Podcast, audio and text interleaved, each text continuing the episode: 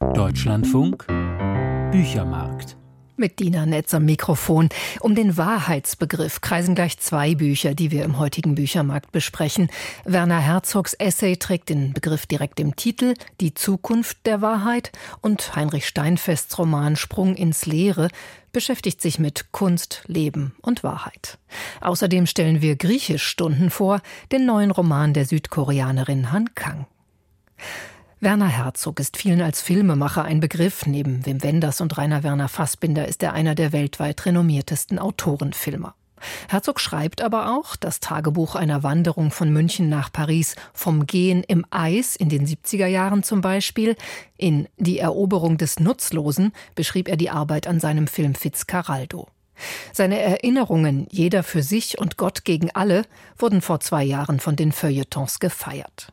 Jetzt also der Essay Die Zukunft der Wahrheit. Ulrich Rüdenauer bezieht sich zunächst auf eine Dokumentation Werner Herzogs. Werner Herzogs meisterlicher Film Begegnungen am Ende der Welt hat eine Kultszene hervorgebracht, die ganz losgelöst vom Rest der Dokumentation durchs Netz und die Fantasien der Zuschauer geistert. Man sieht eine Pinguinkolonie mitten in der Antarktis. Irgendwann machen sich die Seevögel Richtung Meer auf, auf der Suche nach Nahrung und nach Partnern. Ein paar wenige Pinguine, sagt ein Forscher, scheren aber aus. Sie widersetzen sich dem Herdentrieb und wandern ins Landesinnere. Auf einem von ihnen bleibt die Kamera nun gerichtet, und aus dem Off kommt Werner Herzogs englische Trademark-Stimme mit dem urwüchsigen bayerischen Einschlag. Selbst wenn man das Tier einsammeln und zur Kolonie zurückbringen würde, es strebte sofort wieder in Richtung der Berge, erzählt er. 5000 Kilometer habe dieser Pinguin vor sich. Heading towards certain death. But why? fragt Herzog. Lange Pause, sakrale Musik im Hintergrund. Warum? Die Antwort bleibt uns Herzog schuldig, aber durch die Art seines Sprechens, durch die Charakterisierung des Tiers als deranged, als geistig zerrüttet, suggeriert er, dass das Leben voller Rätsel steckt. Er stellt eine Nähe her zu uns, zu den Zuschauerinnen und Zuschauern, zu jener Irrationalität, der auch wir Menschen zuweilen ausgeliefert sind. In dieser Szene steckt eine tiefere Wahrheit. Es ist kein Zufall, dass ausgerechnet dieser Pinguin nun als Covermotiv des neuen Buchs von Werner Herzog Die Zukunft der Wahrheit zu sehen ist. Interessanterweise haben etwas nüchternere Zeitgenossen das Pathos dieser filmischen Sequenz kritisiert, die geschickte Inszenierung, den Anthropomorphismus. Wahr in einem wissenschaftlichen Sinne sei das jedenfalls nicht. Herzog würde bei solch einer Kritik müde lächeln. Er spricht gerne von ekstatischer Wahrheit. Gerade in seinen Dokumentarfilmen macht er davon Gebrauch. Etwas, das den Kern eines Themas berührt, soll durch Bilder begreiflich, greifbar gemacht werden. Erfindung, Wahrheit, Destillation, Dokumentation, Kunst? Herzogs neues Buch beschäftigt sich mit solchen Fragen. Dass er über die Zukunft der Wahrheit geschrieben habe, bemerkt er, liege an seiner lebenslangen Beschäftigung mit dem Thema. Dass er jetzt darüber geschrieben hat, dürfte mit einem radikalen Wandel des Begriffs zu tun haben. Wir haben es heute mit der Verdrehung von Wahrheit in der Politik zu tun, mit einem Post-Truth-Zeitalter. Fake News dominieren die sozialen Medien. Filmemacherinnen, die sich auf Herzogs Begriff der ekstatischen Wahrheit berufen, treten als Manipulatoren auf. Und dann sind da noch die bedrohlichen Versprechungen der künstlichen Intelligenz. Natürlich geht Herzog in seinem episodenhaft assoziativen Essay nicht als Philosoph oder Zeitdiagnostiker vor, sondern als suchender Liebhaber. Das ist er auch in seinen Filmen, in denen er sich mit einem fast unerschöpflichen Interesse den unterschiedlichsten Gegenständen widmet, der Todesstrafe, den Malereien in der Jouvet-Höhle oder dem Internet. In letzterem Film stellt der Computerexperten immer wieder die Frage Träumt das Internet von sich selbst? Angelehnt ist das an Clausewitz' Sentenz Manchmal träumt der Krieg von sich selbst. Nur dass dieses Clausewitz-Zitat bei Clausewitz selbst gar nicht auftaucht. Es scheint so, dass ich den Satz, den ich schon seit Jahrzehnten mit mir herumtrage, irgendwann erfunden haben muss. Über lange Zeit hinweg habe ich mir aber offensichtlich eingeredet, dass Clausewitz das in seiner Studie vom Kriege von 1833 gesagt hat. Das war in mir fest verankert. Ich bin der Frage von Wahrheit auch deshalb bei meinem gerade fertiggestellten Film Theater of Thought im Gespräch mit Gehirnforschern wieder und wieder nachgegangen. Jack Gallant, einer der herausragenden Wissenschaftler dieses Gebietes, brachte es auf einen einfachen Nenner. Im menschlichen Gehirn gibt es keine Wahrheit. Das ist ernüchternd. Aber vielleicht ist es auch beruhigend. Das spekulative, rätselhafte, Neue führt ihn immer wieder auf gedankliche Abwege, zu Zufallsverknüpfungen, unmöglichen Assoziationen. Herzog zieht jedoch eine scharfe Grenze zu einem notorischen, machtbesessenen Lügner wie Donald Trump. Eine Sache ist es, bewusst die Unwahrheit zu sagen, eine andere nach unerreichbarer Wahrheit zu streben, sie zugleich als Konstrukt unserer Vorurteile zu entlarven oder in ihr das Fadenscheinige erkennbar zu machen. Wahrheit scheint mir eher als eine immerwährende Bemühung, sich ihr anzunähern, als Bewegung auf sie zu, als ungewisse Reise, als Suche voll Mühe und Vergeblichkeit. Aber diese Fahrt ins Ungewisse, in das Dämmern eines großen, endlosen Waldes, gibt uns Sinn und Würde. Sie ist es, die uns von den Kühen auf der Weide unterscheidet. Letztes Jahr konnte man Werner Herzog ein paar wenige Male auf deutschen Bühnen erleben, voller Esprit und Neugier, von einer Anekdote zur nächsten Geschichte jagend, von Livius und Virgil über den historisch gebildeten Boxer Mike Tyson bis zu von KI generierten Gedichten. Kokett tat er seine Überzeugung kund, dass von ihm nicht seine Filme, sondern seine literarischen Texte bleiben würden. Bei dieser wunderbaren, einem bayerischen Anarchismus entspringenden Mischung aus Genialität und Hochstapelei ertappt man Herzog auch in seinem neuen Buch. Souverän idiosynkratisch bewegt er sich durch Vergangenheit und Gegenwart auf die wahrheitsmüde Zukunft zu, wuchernd mit all seinen Erfahrungen, die er als Filmemacher und Welterkunder in mehr als 60 Jahren gesammelt hat. So nähert er sich der Frage an, welche Wahrheit der Kunst entspringt, oder umgekehrt, welche Kunst der Wahrheit? Keine Sorge, eine wirklich schlagende Antwort gibt er darauf nicht, aber ziemlich originell ist, wie Herzog mögliche Antworten umkreist. Das sagt Ulrich Rüdenauer über Werner Herzogs Essay Die Zukunft der Wahrheit, Hansa Verlag. Heinrich Steinfest, Jahrgang 1961, nennt sein Verlag Pieper einen großen Lebensphilosophen. Dieses Interesse am Philosophischen, das prägt auch den aktuellen, gestern erschienenen Roman Sprung ins Leere. Eine noch zentralere Rolle darin spielt aber die Kunst. Heinrich Steinfest war übrigens Maler, bevor er sich für eine Laufbahn als Schriftsteller entschied. Kunst spielt auf verschiedenen Ebenen eine Rolle in diesem Buch. Zunächst einmal ist die Hauptfigur Clara Ingold Aufseherin im Wiener Kunsthistorischen Museum. Und ihr Verhältnis zur Kunst, das ist kompliziert. Ich habe meinen Kollegen, den Deutschlandfunk Kunstexperten Stefan Koldehoff, gebeten, bitte beschreiben Sie dieses Verhältnis mal. Das hat mehrere Ebenen. Also das eine ist die Frage, wofür interessiert sie sich in diesem Job als Aufseherin eigentlich mehr für die Bilder? Ja, das tut sie. Da hat sie auch bestimmte Lieblinge, zu denen sie immer wieder kehrt oder wo sie immer wieder schaut, dass sie den Raum dann auch beaufsichtigen darf. Da gehört dann auch eine Bauernhochzeit von Bruegel dazu, wo sie sich wundert, warum eine Figur denn eigentlich einen Fuß zu viel hat. Also sie setzt sich da schon sehr genau mit auseinander. Auf der anderen Seite interessiert sie aber auch offensichtlich das Publikum. Und das ist die philosophische Idee, Idee, die Steinfest dahinter hat. Ein Bild wird zum Bild eigentlich erst durch den Betrachter, durch das, was im Auge des Betrachters entsteht. Das walzt er ein bisschen aus im Laufe dieses doch sehr dicken Buches. Aber dadurch wird wenigstens Clara Ingold ein bisschen plastisch und man sieht, warum sie jeden Tag, sie könnte mehr, das merkt man auch im Laufe der Erzählung, aber warum sie dann doch nur in Anführungsstrichen als Aufseherin im Kunsthistorischen Museum in Wien arbeitet. Die Geschichte kommt dann ins Rollen dadurch, dass Clara auf Kunstwerke ihrer Großmutter stößt, die sie gar nicht kennt, weil diese Großmutter Claras Mutter verließ 1957. Da war diese Mutter noch ein Kleinkind. Unter diesen Funden ist das titelgebende Foto, das die Großmutter bei einem Sprung ins Leere zeigt. Was hat es denn mit diesem Bild auf sich? Diesen Sprung ins Leere gibt es tatsächlich. Den gibt es aber eben nicht von der Oma von Clara Ingold, der Protagonistin dieses Buches, sondern von einem ganz, ganz berühmten Künstler, von Yves Klein, der irgendwann mal in einem kleinen Ort nördlich von Paris, Fontenay-aux-Roses heißt der, tatsächlich von einem Balkon ins Leere gesprungen ist. Das ist ein ikonisches Foto der Kunstgeschichte, weil man da rein interpretiert, mit diesem Foto vereinigt Yves Klein die Kunst und das Leben. Er als Künstler springt in einer künstlerischen Geste mit breit ausgestreckten Armen von diesem Balkon oder Vorsprung. Es sieht so aus, als müsse er danach auf die Straße knallen. Vielleicht ist er aber auch weitergeflogen wie ein Ikarus. Also das ist ein ganz berühmtes Foto.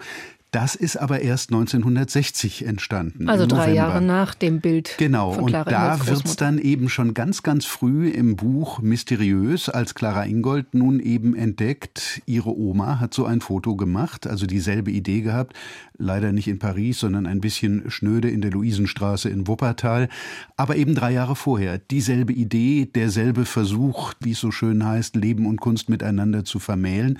Und da will sie natürlich wissen, was hat das auf sich. Und dann beginnt so eine weltumspannende Suche nach dieser Großmutter, also manchmal geradezu in James Bond-Manier. Wir müssen vielleicht noch sagen, Clara Ingold wird auf dieser Suche begleitet von Georg, den sie den Mittagsmann nennt. Das ist so ein geschäftlich gescheiterter Mann, verhinderter Schriftsteller, der sitzt jeden Tag um dieselbe Zeit vor demselben Bild in diesem Kunsthistorischen Museum in Wien. Was ist jetzt wiederum sein Bezug zur Kunst und auch zu Clara? Wird auch nicht ganz klar. Ist eine Figur, die mir auch zu blass bleibt. Sie haben es gerade schon gesagt, diese Figur begleitet Clara Ingold letztlich auf ihrer Weltreise, die aus dieser Suche wird. Aber welche Funktion er eigentlich hat und was er dazu beiträgt, Erkenntnisse zu gewinnen oder so, das ist schon arg dünn. Es ist ein Zufall, der die beiden zusammenschweißt. Nicht nur dieses regelmäßige Treffen im Museum, sondern es gibt auch noch ein Ereignis, das dazu führt, dass die beiden dann beisammenbleiben, nicht als amoröses Paar, war. Aber die Frage, was soll der in dem Buch, ich kann sie nicht abschließend beantworten. Diese Clara, sie betont ja immer wieder bei ihrer Recherche, gehe es ihr um Wahrheit, um Erkenntnis, also nicht nur um die Suche nach der Großmutter. Was meint sie denn eigentlich mit diesen großen Worten? Naja, letztlich mal erst tatsächlich diese biografische Erkenntnis. Was war da eigentlich? Warum ist die Großmutter verschwunden? Warum gab es eine kafkaeske Anordnung, eigentlich den ganzen Nachlass zu vernichten? Und letztlich ist das dann eben auch der Anlass für eine Art von Puzzlespiel. Also die Erkenntnis, die ist nicht schlagartig da, nach der Clara Ingold sucht. Die Frage, was ist da geschehen in meiner Familie? Vielleicht auch, warum interessiere ich mich so für Kunst? Meine Mutter offenbar gar nicht. Und es gibt dann irgendwann auf dieser Reise ein Fundstück, eine ganz merkwürdige Schatulle mit ganz merkwürdigem Inhalt, der irgendwie gar nicht zueinander zu passen scheint. Drei kleine Objekte und eine Aussparung offenbar für ein viertes. Und die Suche nach diesem vierten Objekt, die ist ganz, ganz wesentlich. Also die Erkenntnisse, die sie sucht, man könnte jetzt ja denken, es sind irgendwelche kunstphilosophischen Fragen, die sie hat. Ja, das blitzt immer mal wieder so ein bisschen auf, wenn sie später in Japan einen alten Künstler trifft und mit dem natürlich auch über Kunst spricht oder einen berühmten Regisseur, den es tatsächlich auch gibt. Aber eigentlich ist das Erkenntnis das, was wir alle wahrscheinlich wissen wollen, wer bin ich und warum bin ich. Jetzt wird das Buch ja als Kunstkrimi angekündigt und tatsächlich sind die Auslöser für diese James Bond-artige Suche nach diesem Objekt, was da vielleicht in der Schatulle fehlt, das hat ja durchaus so ein bisschen so Krimi-Elemente. Hat Sie das denn beides überzeugt? Also sowohl, dass diese Kunst da als Auslöser für die Geschichte benutzt wird, als auch eben dieses Philosophieren über Kunst? Also die Grundidee, die finde ich eigentlich, wir wollen ja jetzt nicht verraten, welche das ist, was hinter all dem Fall. steckt, die finde ich eigentlich schon ganz reizvoll. Da hat der Herr Steinfest eine gute Idee. Er entwickelt das dann aber alles sehr linear. Er braucht auch oft den Deus ex machina, damit irgendwie die Sache weitergeht. Also da geschieht ein Unfall, da erkennt zweimal jemand durch Zufall einen völlig abseitigen Ort wieder, damit die Reise dann als nächstes dorthin führen kann. Für ein Krimi hätte man das ein bisschen mehr Dimension rationaler eigentlich darstellen können.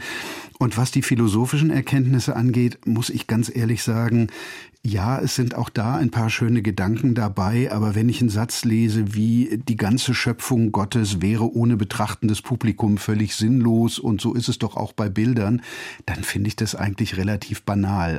Auch da muss ich sagen, hatte ich ein bisschen mehr erwartet. Und ehrlich gesagt durch die ganzen Abschweifungen, ob er nun eine Flugreise beschreibt, ob er einen Sumo-Wettkampf in Japan beschreibt, ellenlang, was aber eigentlich zur Handlung überhaupt nichts beiträgt, Also der Lektor hat, glaube ich, seinen Autor sehr lieb gehabt an der Stelle. Wäre ich der Lektor gewesen, ich glaube, das Buch wäre ungefähr ein Viertel dünner gewesen. So sind es 494 Seiten. Stefan Koldehoff über Sprung ins Leere von Heinrich Steinfest, Piper Verlag. Seit die südkoreanische Autorin Han Kang 2016 für ihren Roman Die Vegetarierin mit dem Man Booker Preis international ausgezeichnet wurde, sind ihre Bücher auch weltweit erfolgreich.